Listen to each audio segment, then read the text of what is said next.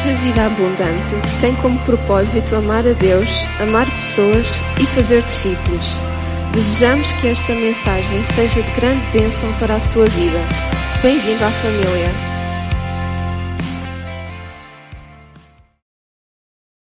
Primeira de Coríntios 11. Vou convidar os irmãos então a abrir a palavra de Deus. Primeira de Coríntios, capítulo 11. Era para ter pedido desculpas já há duas ou três semanas, mas tenho-me esquecido, está bem. Nós não. O ar-condicionado não está a funcionar, não é, não é porque nós estamos a poupar na eletricidade, está bem? É, temos os, um, os dois avariados, com um pequeno problema, mas a pessoa diz que é hoje e amanhã, e para a semana eu vou. Eu vou, vou, mas é como aquela música, caminhando para Canaã. Né? Então, mas uh, vamos tentar, está bem? Arranjar, porque faz-nos falta. É só mesmo por isso, está bem? 1 Coríntios 11, verso 17. Nós vamos ler alguns versículos que é pedir a vossa paciência, porque sei que estamos a viver um tempo que queremos tudo rápido, né? Até os versículos a gente lê um e pronto, chega. Então vamos ler alguns. Primeira de Coríntios, capítulo 17, versículo 17. O que é que eu disse? É, 11, 17. Não foi o que eu disse? Ah, capítulo 11, versículo 17. Isto normalmente no culto da tarde é começa a falhar, não é logo manhã, não é logo. Às vezes à tarde. Mas isso é bom, não é? Estarem atentos. Capítulo 11, verso 17. Nisto, porém, eu. Uh, nisto, porém, que vos uh, vou dizer-vos, não vos louvo, porquanto vos ajuntais não para melhor, senão para pior. Porque, antes de tudo, ouço que quando vos ajuntais na igreja, há entre vós dissensões, e em parte o creio. Até importa que haja entre vós heresias, para que os que são sinceros se manifestem entre vós. De sorte que quando vos ajuntais num lugar, não é para comer a ceia do Senhor. Porque comendo cada um toma antecipadamente a sua própria ceia. Assim, um tem fome e o outro embriaga-se. Não tendes porventura casas para comer ou para beber? Ou desprezais a igreja de Deus e envergonhais os que nada têm?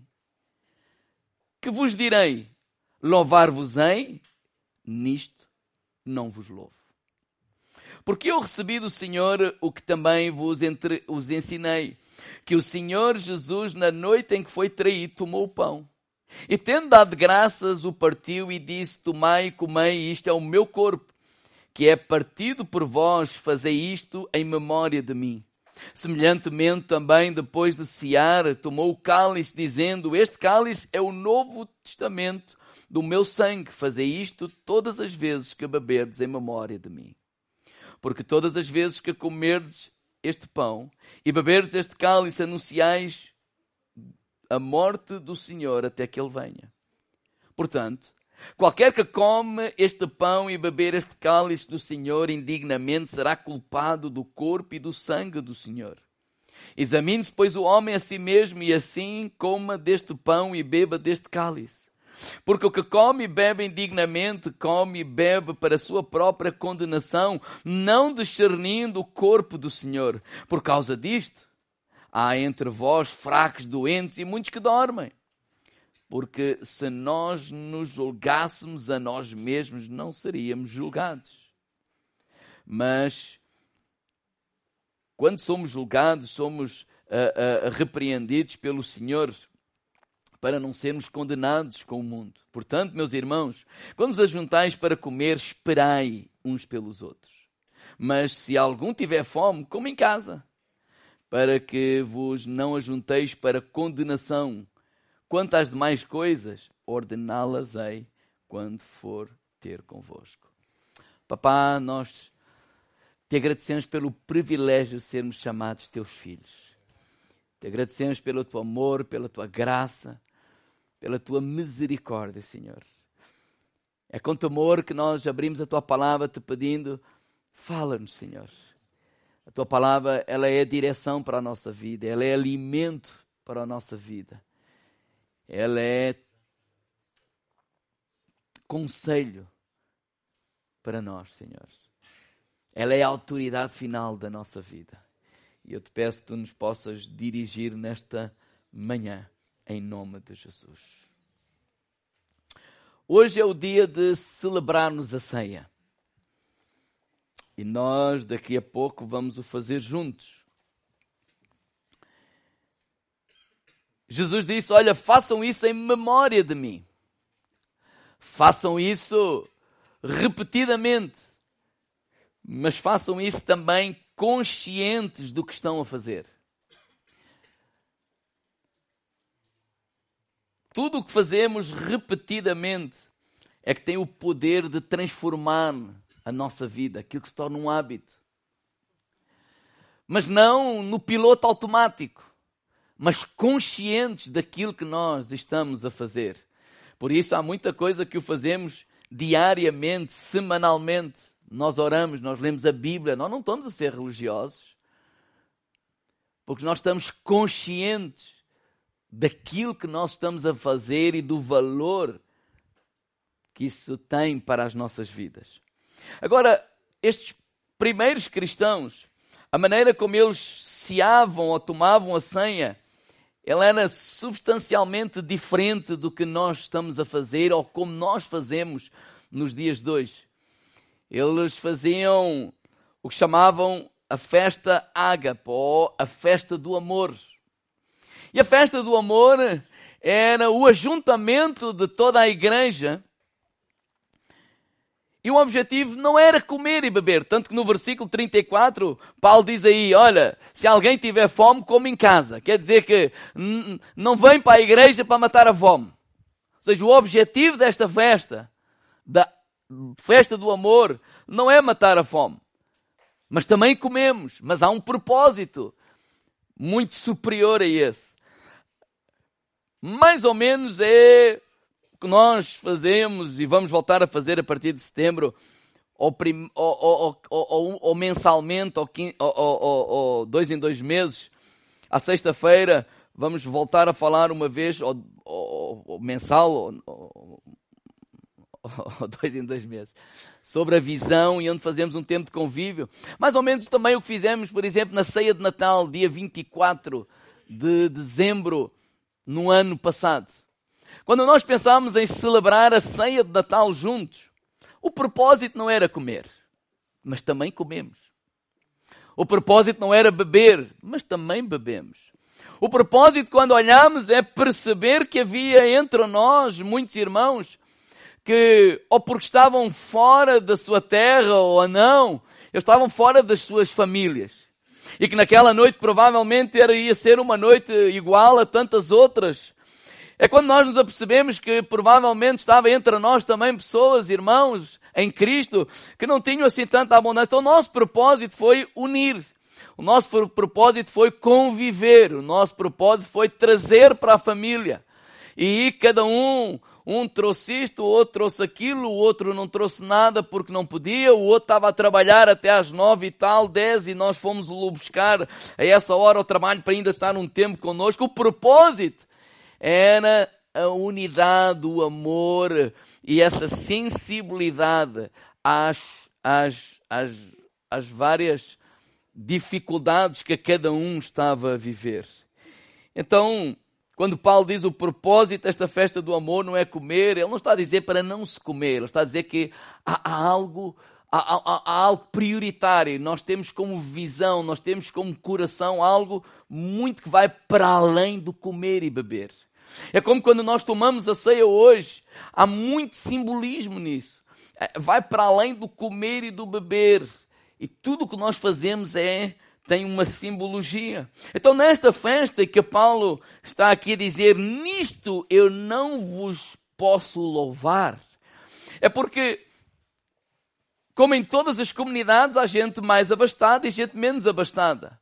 Então, os mais abastados traziam E também, como em todas as comunidades, há gente que se conhece há mais tempo e há pessoas que não se conhecem conhecem o nome, outros nem conhecem o nome, então há pessoas que se convivem.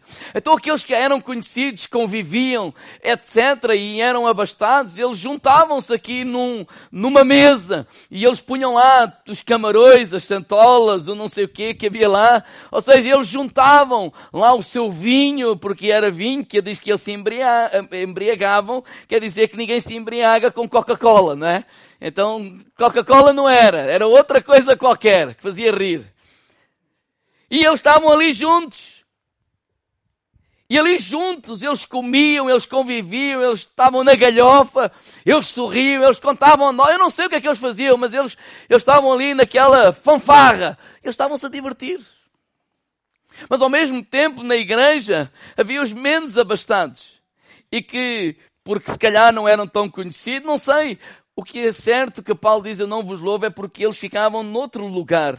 A mesa não era tão abastada, a mesa não era tão farta, se calhar não havia tantas gargalhadas, se calhar havia mais dores, havia mais uma série de coisas.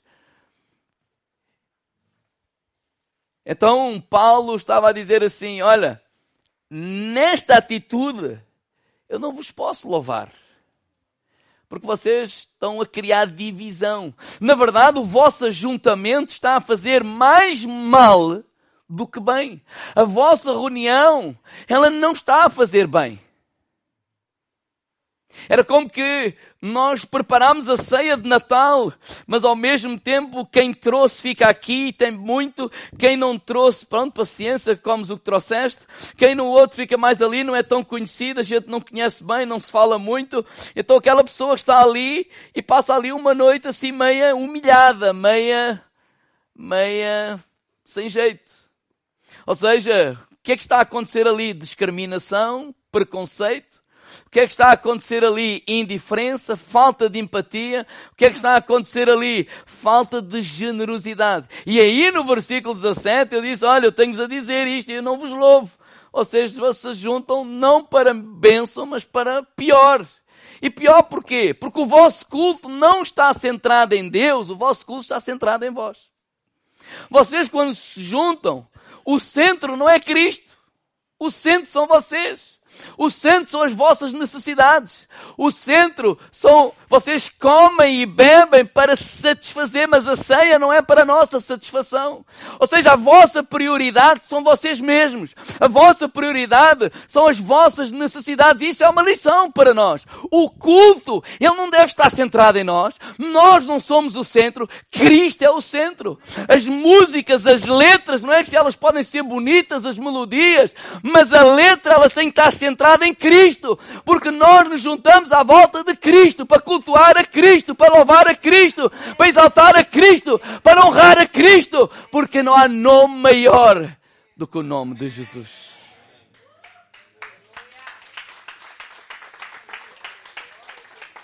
O foco não somos nós. O foco é Cristo. O louvor não é para nos abençoar a nós, é para abençoar Cristo. Eu percebo essa. E não quer que exagerem, tá bem? Mas o foco é Cristo. O foco é Cristo.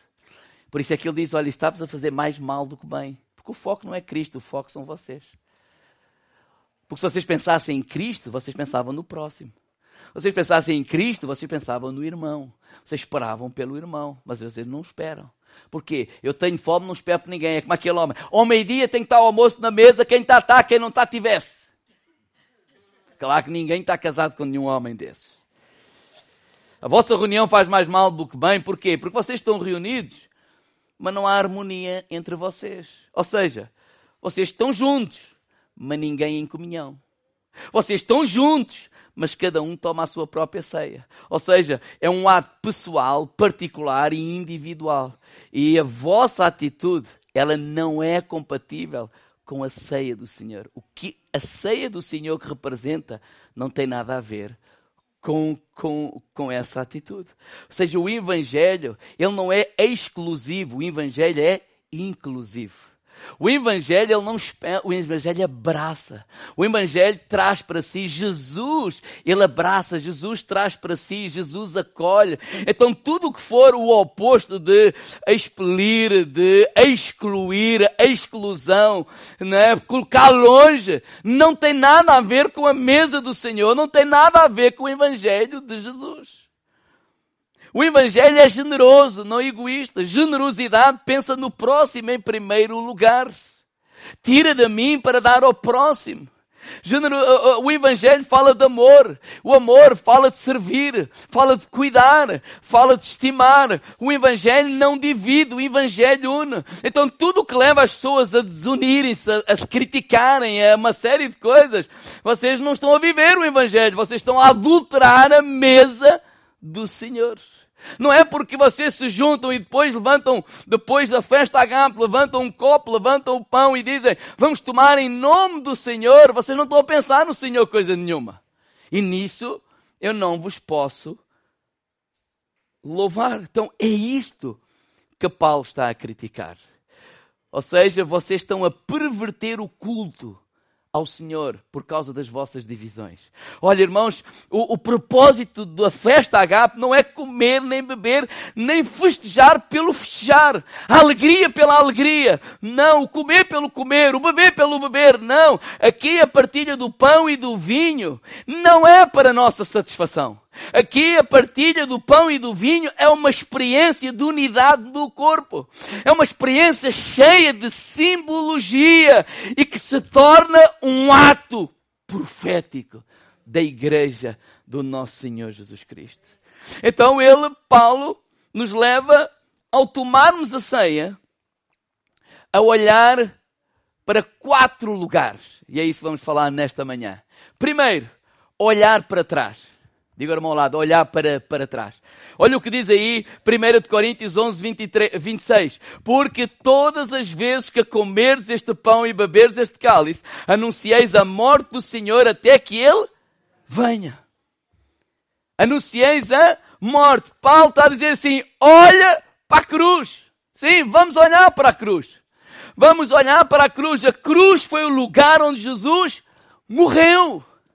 E ele morreu Porquê? Ele disse, olha, traz isso à tua memória. A morte de Jesus, a cruz. E hoje sim, podes pensar mesmo, eu não coloquei aqui, pronto, mas podes pensar mesmo assim, numa cruz, e Jesus lá pendurado, a coroa de espinhos e tudo, sangue a escorrer, pregos naquelas mãos e naqueles pés. Ele está a sofrer por causa de nós. Porque o salário do pecado é a morte. Quer dizer que só havia uma maneira de nos liberar da morte eterna. É com uma morte. E Jesus morreu.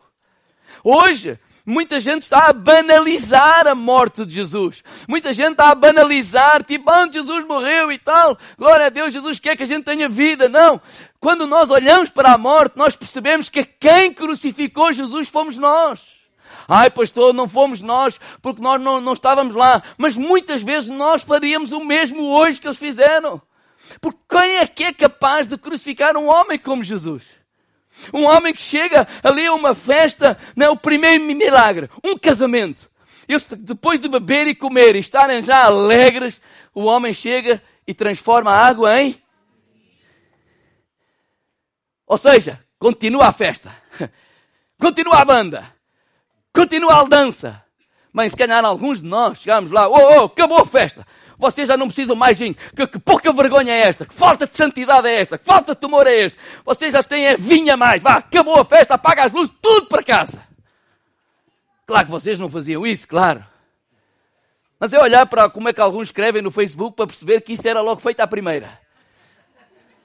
Sim ou não? Mas Jesus transforma a água em vinho para aqueles que já estão bêbados e diz: continua a festa. Era um homem bom.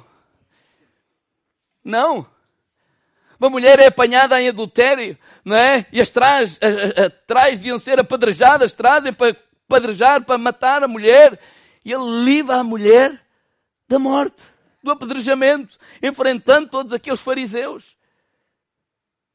O de Jericó clama, Senhor, tem misericórdia de mim. E ele cura aquele homem. Então, Jesus, o que é que ele andou a fazer? a curar, a abençoar. Uma mãe lá num funeral, todo lá, tudo lá, o cortejo fúnebre, e ele para o funeral. Olha, abre aí o, ca... o, o eu ia dizer, o, o caixão, ia dizer outra coisa. E, e, e ele ora pelo miúdo e o miúdo fica vivo. Foi este Jesus que nós matamos.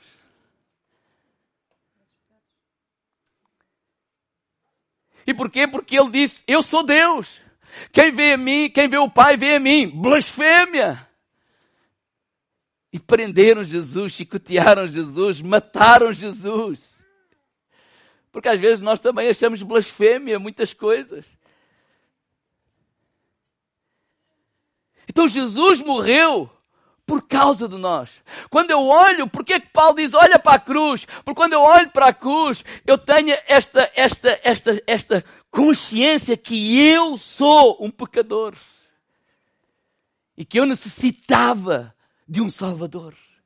Quando eu olho para a cruz, a cruz, a cruz fala-nos do amor de Deus. Porque Deus amou o mundo de tal maneira que deu o seu Filho unigênito para que todo aquele que nele crê não pereça, mas tenha a vida eterna. A cruz, a cruz fala-nos da graça de Deus, favor imerecido. A cruz fala-nos de salvação, nós estávamos perdidos. A cruz fala-nos do perdão, Ele perdoou os nossos pecados e Ele perdoa os nossos pecados. Sempre que alguém se vira para Ele, Ele não está de mão encolhida, Ele está de mão estendida, Ele não está com o ouvido tapado, Ele está pronto a nos ouvir, a nos acolher, a nos abraçar, mais uma vez e mais uma vez e mais uma vez. E isso fala-nos da cruz de Jesus, do perdão de Jesus. Então, Paulo está a dizer assim, olha, tenham essa consciência que quando nós olhamos, quando nós tomamos a ceia, em primeiro lugar nós devemos lembrar da cruz, de Jesus, da misericórdia, da graça, do amor, da reconciliação, da libertação, do favor imerecido dele. Traz isso à tua memória. Traz isso à tua memória. Não viva esquecendo isso sem consciência do mal, sem consciência do mal que habita em nós, não existe possibilidade de regeneração. Não existe possibilidade de nascer de novo.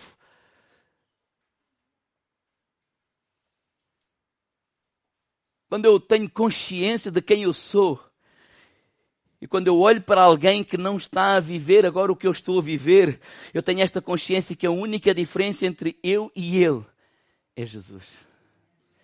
Eu não sou melhor que ninguém. A única diferença entre mim e aquele homem, pecador, hoje, é Jesus. Porque nós também pecamos. E ele diz: Olha. Segundo, ele diz: Olha, olha para a cruz, passado. Olha para trás. Para onde? Para a cruz. Segundo, olha para a frente.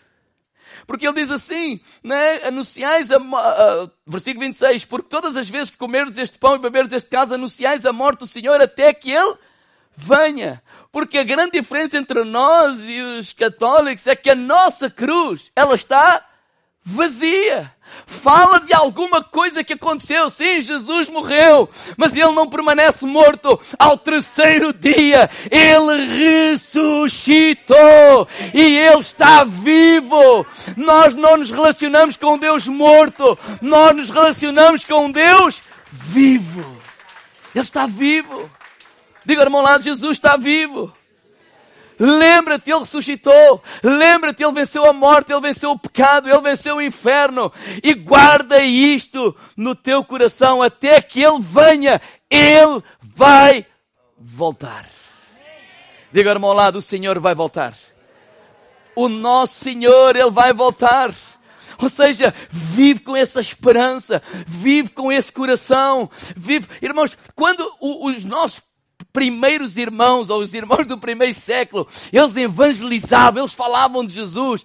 A, a, a bandeira que eles carregavam não era a bandeira CCBA, não era a bandeira da igreja A, B, C ou D, eu não sou contra nada disso. Não, eles carregavam uma bandeira. Este Jesus que nós, que morreu, que nós vimos subir, Ele virá, Ele voltará, e Ele voltará para duas coisas. Em primeiro lugar, para julgar o mundo, e em segundo lugar, para vir buscar a sua igreja, o seu povo, e nós vamos estar com eles.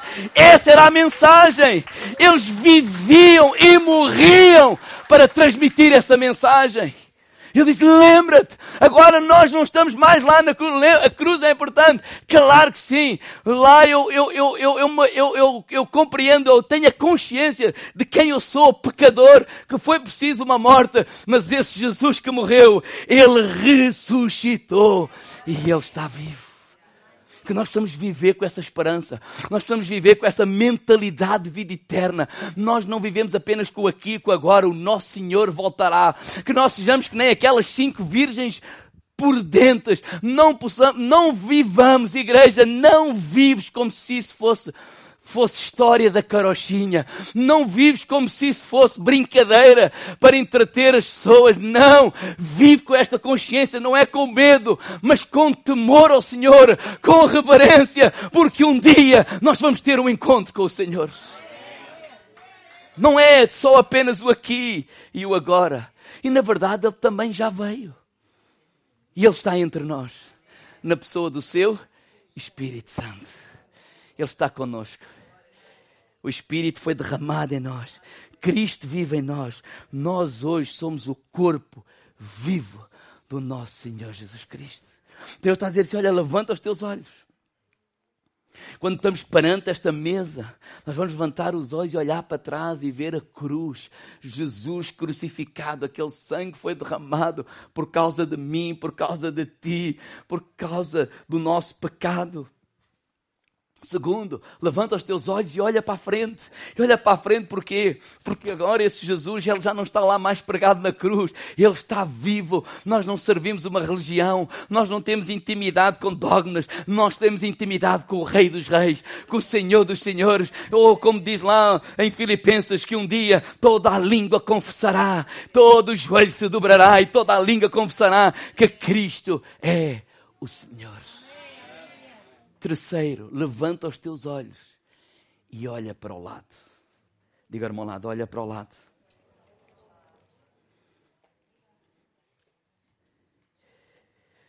Portanto, meus irmãos, versículo 33. Quando vos ajuntais para comer, esperai uns. Para eu saber se está tudo pronto, o que é que eu tenho que fazer? Olhar para o lado, olhar ao redor.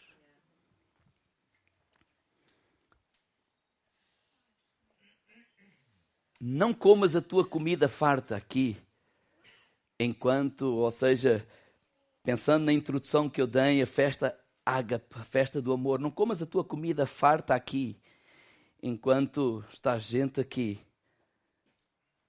a passar fome. O que é que o apóstolo Paulo nos está a querer ensinar? Que quando nós estamos diante da mesa, ele está a falar sobre o quê? Sobre generosidade.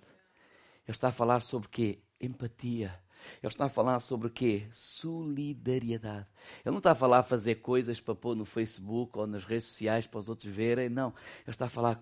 Paulo, quando diz assim: Olha, não comas indignamente, o que é que ele está a falar? Está a falar dos nossos pecados.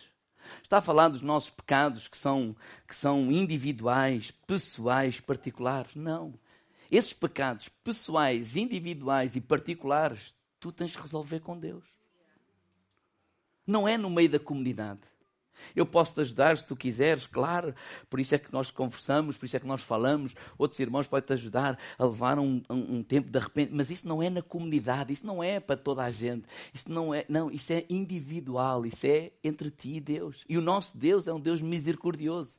Nós vemos pela palavra de Deus, sabemos e, e percebemos isso. Ele é um Deus que perdoa, ele é um Deus que ama. Então, quando, quando quando Paulo está a falar de não como indignamente, ele está a falar dos pecados que fraturam a comunidade, que fraturam a unidade da, da comunidade. Sim, é sobre esses pecados que ele está a falar. Ele está a falar sobre esse pecado do egoísmo, que temos aqui o irmão da nossa, da nossa casa, o irmão na fé, e nós nem sequer preocupamos com, com ele. Ele está a falar, dizer, aquele está ali, vocês estão aí no bem bom e, e não são capazes de trazer todos, porque nós somos uma família em Cristo. Ele está a falar desses pecados. E que nós precisamos começar pela nossa casa, porque há muitos pecados, sim, que são fraturantes na sociedade e aí a igreja deve se preocupar, porque há muita gente com dores do, do nosso lado, com clamores constantes que são silenciados, com, com, com, que são desconsiderados, que são banalizados, que são colocados à parte. E aí nós, como igreja, está a dizer: não, é nesses que eu não vos louvo. Ele não está a falar de pecados individuais, pecados particulares, tu tens que os resolver com Deus. Pedindo perdão a Deus, humilhante na presença de, de Deus. Ele está a falar desses pecados que está a afetar a comunidade. Quer dizer, não era vossa responsabilidade. E por que, ele está a dizer que isso eu não vos louvo? Porque cristianismo é a religião, entre aspas, do nós, não é do eu. Não é esta mentalidade, ah, eu e Deus. Qual eu e Deus? Se ele é o cabeça do corpo, o corpo somos todos nós. Então não há eu e Deus, há eu, Deus e tu. Nós. Que nós precisamos trabalhar este tema um dia destes, durante os meses, que é a igreja somos nós. A igreja é nós, a igreja não é eu. Eu, eu, a minha necessidade, não, o Pai é nosso. O pão também é nosso. Por isso, quando, por isso ele está a dizer, olha, esperem uns pelos outros, para quê? Para comermos juntos, bebemos juntos. Ou seja, ele está a falar em tudo isto numa, numa atitude simbólica. Ou seja, o pão não se vai tornar o corpo de Cristo, mas o corpo de Cristo, que somos todos nós, podemos tornar pão para quem não tem pão. Eu tenho um desejo. Que nós, como comunidade, Começar pela casa, lógico. Mas que não haja ninguém da nossa casa que tenha falta de pão à sua mesa. E esse é o nosso trabalho, essa é a nossa responsabilidade. Mas é tão fácil nós, cada um, vivemos a nossa vida. É tão fácil nós estamos juntos, mas não estamos em comunhão. Estamos juntos, mas não nos apercebemos das necessidades uns dos outros. Estamos juntos, mas cada um por si. É esse pecado que Paulo está a falar. Então ele diz: Olha, levanta os olhos e olha para o lado. Porque tudo isto que estamos aqui a fazer tem toda essa simbologia de nós pararmos e olhar quem está entre nós com necessidade. Esta, esta expressão de uns aos outros, o cuidado, o cuidado não é do pastor, é de todos nós. O pastor tem uma função de liderar-se, mas é um convosco. Temos que cuidar uns dos outros, preocupar uns com os outros. Não é? Se tu vês que ele não está, ou isto ou aquilo, telefona, preocupa. Mas não é tipo polícia. Polícia, ninguém aqui é da PSP, quem for é lá fora. Não é? É no sentido do cuidado, do amor, do carinho. Ai, olha, este fim de semana fui passear com a família. Olha, glória a Deus, Deus continua a abençoar. Para a próxima, próximo fim de semana a gente vê-se. Não é o polícia de, de, de criticar, de apontar, de julgar. Porque às vezes nós queremos cuidar do mundo e não cuidamos dos nossos. Às vezes queremos mudar o mundo e não conseguimos mudar o mundo de uma pessoa. E eu creio que às vezes toda essa mentalidade de fazer coisas grandes, mudar o mundo, é porque isso pode ser posto, pode ser dito em números, pode ser posto em fotos, para as pessoas dizer quão grande foi aquele ajuntamento. Que não tem nada contra, pelo contrário. Mas vamos mudar o mundo de uma pessoa, e de outra pessoa, e de outra pessoa, e de outra pessoa. E que Deus nos dê a graça de conseguirmos chegar ao ponto de cuidar de uma cidade, pastorear uma cidade, que não falte pão a ninguém na nossa cidade. Mas antes de chegar lá, há todo um trabalho. Então Paulo está aqui a dizer assim: olha, ao participarmos na ceia, levanta os olhos olha para trás, para a cruz e vê Jesus. Olha para a frente e vive com essa esperança que Ele um dia vai voltar. olha para o lado. E vamos ser sensíveis, solidários, generosos, cuidando uns do, do, dos outros. E por último, enquanto o grupo pode sub subir, olha para dentro. Diga-me ao lado, dentro. Examine-se, pois, o homem a si mesmo, verso 28. E assim coma deste pão e beba deste cálice. Olha para dentro. E olhar para dentro, olhem para mim, não é com esta mentalidade, olha, eu vou olhar para dentro a ver se eu vou comer ou não vou comer.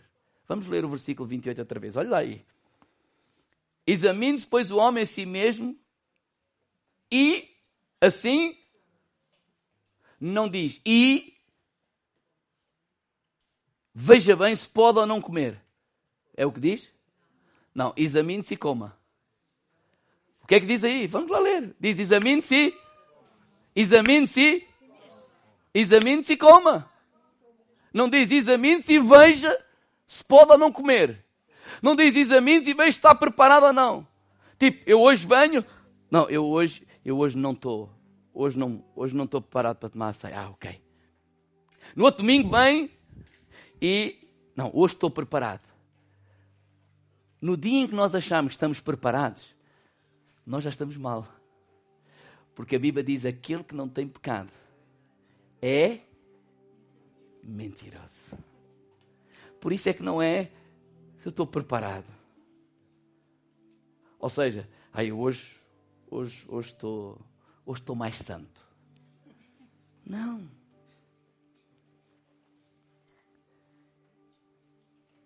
A única pessoa que nos qualifica a chegar a esta mesa é Jesus. Sem Jesus eu não estou qualificado sequer a tomar o pão e a beber o cálice. A única pessoa que nos deu abertura a entrarmos na presença de, Deus foi Jesus. Quando Deus olha para nós, Ele olha-nos através de Jesus. Eles olham-nos através da tal cruz, a tal sangue que está a ser derramado e foi derramado, e ele olha para, para nós. Então, quando ele está a dizer aqui, examine-se o homem a si mesmo, ele está a dizer assim: olha, olha para a cruz. Olha lá para trás, para a cruz. Para quê? Porque quando tu olhas para a cruz, tu tomas consciência de ti mesmo. Tu não és melhor que ninguém, tu não és mais santo que ninguém, tu não és o super sumo. Não. Nós somos pecadores que carenciamos da graça e da misericórdia de Deus. Quando ele diz: Olha, olha, toma consciência do que? Alimenta a tua esperança. A vida, a vida, Jesus virá. E olha para o lado, ser sensível àqueles que estão à tua volta. Porque quando eu olho para a cruz e eu me vejo como pecador, eu sou capaz de tender e fazer como Jesus fez àquela mulher. Eu também não te condeno. Vai e não peques mais.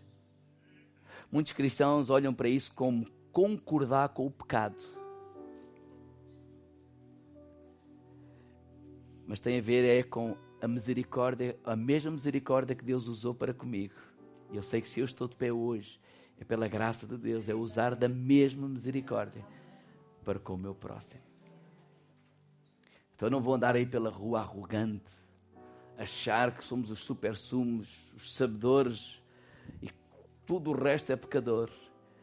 Mas eu vou olhar com misericórdia, com favor, com graça. Dizer, Deus tem misericórdia. Quando Ele diz, comemos em memória, quando a Bíblia diz, olha, vamos comer em memória de Jesus, e diz, examine-se. Aí eu perguntar, quando tu estás com o pão, daqui a pouco com o pão e com o vinho, na mão, e se eu te perguntar a ti assim: Olha, irmão, o que é que tu estás a trazer à tua memória? O que é que está a vir agora à tua memória? Se tu não me souberes responder, quer dizer que tu não tens consciência daquilo que está a fazer. Quando ele diz examine-se, é toma consciência do que é que nós estamos a fazer. Quando ele diz examine-se, é Toma consciência. Consciência do quê? Do Cristo crucificado. Toma consciência do quê? Do Cristo ressurreto. Toma consciência do quê? Do corpo vivo de Cristo, que somos nós, para nos amarmos uns aos outros, nos ajudarmos aos outros. Toma consciência e participa na comunhão. Porque nós anunciamos a morte de Jesus ao tomarmos a ceia com a esperança da sua vinda. É como que a ceia é o elo de ligação entre as duas vindas de Jesus. Entre a primeira vinda e a segunda vinda. Por isso nós cantamos Maranata, ora vem, Senhor Jesus. Vem, Senhor Jesus.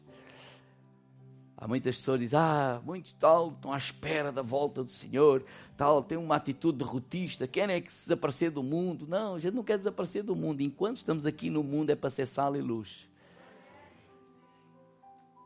Mas não há nada que me prenda neste mundo. Nós somos peregrinos nesta terra. Por isso, quando cantamos, ora vem, Senhor Jesus. É como aquelas cinco virgens que elas estavam à espera do seu noivo elas estavam com o seu à espera. E quando digo espera, é nesse sentido que há uma promessa. E se há uma promessa, Ele vai cumprir essa promessa. Então, que nesta manhã nós possamos nos apresentar perante a ceia, trazer a nossa, a nossa memória e refletir, levantar os olhos para trás e ver a cruz. E ao ver a cruz, eu me identifico, sou um pecador. Por isso, Jesus morreu por mim. Olha os teus olhos para a frente. E quando eu contemplo a frente, há uma promessa: o meu Senhor voltará. Ele não está mais morto naquela cruz, ele ressuscitou. Olha para o lado, levanta os teus olhos e olha. Não sou eu, somos nós. O meu irmão, a minha irmã, o meu próximo o Evangelho de Jesus os abraça, o Evangelho de Jesus o inclui, o Evangelho de Jesus é generoso. Então, essa é, é assim que nós vamos viver, é assim que nós não vamos.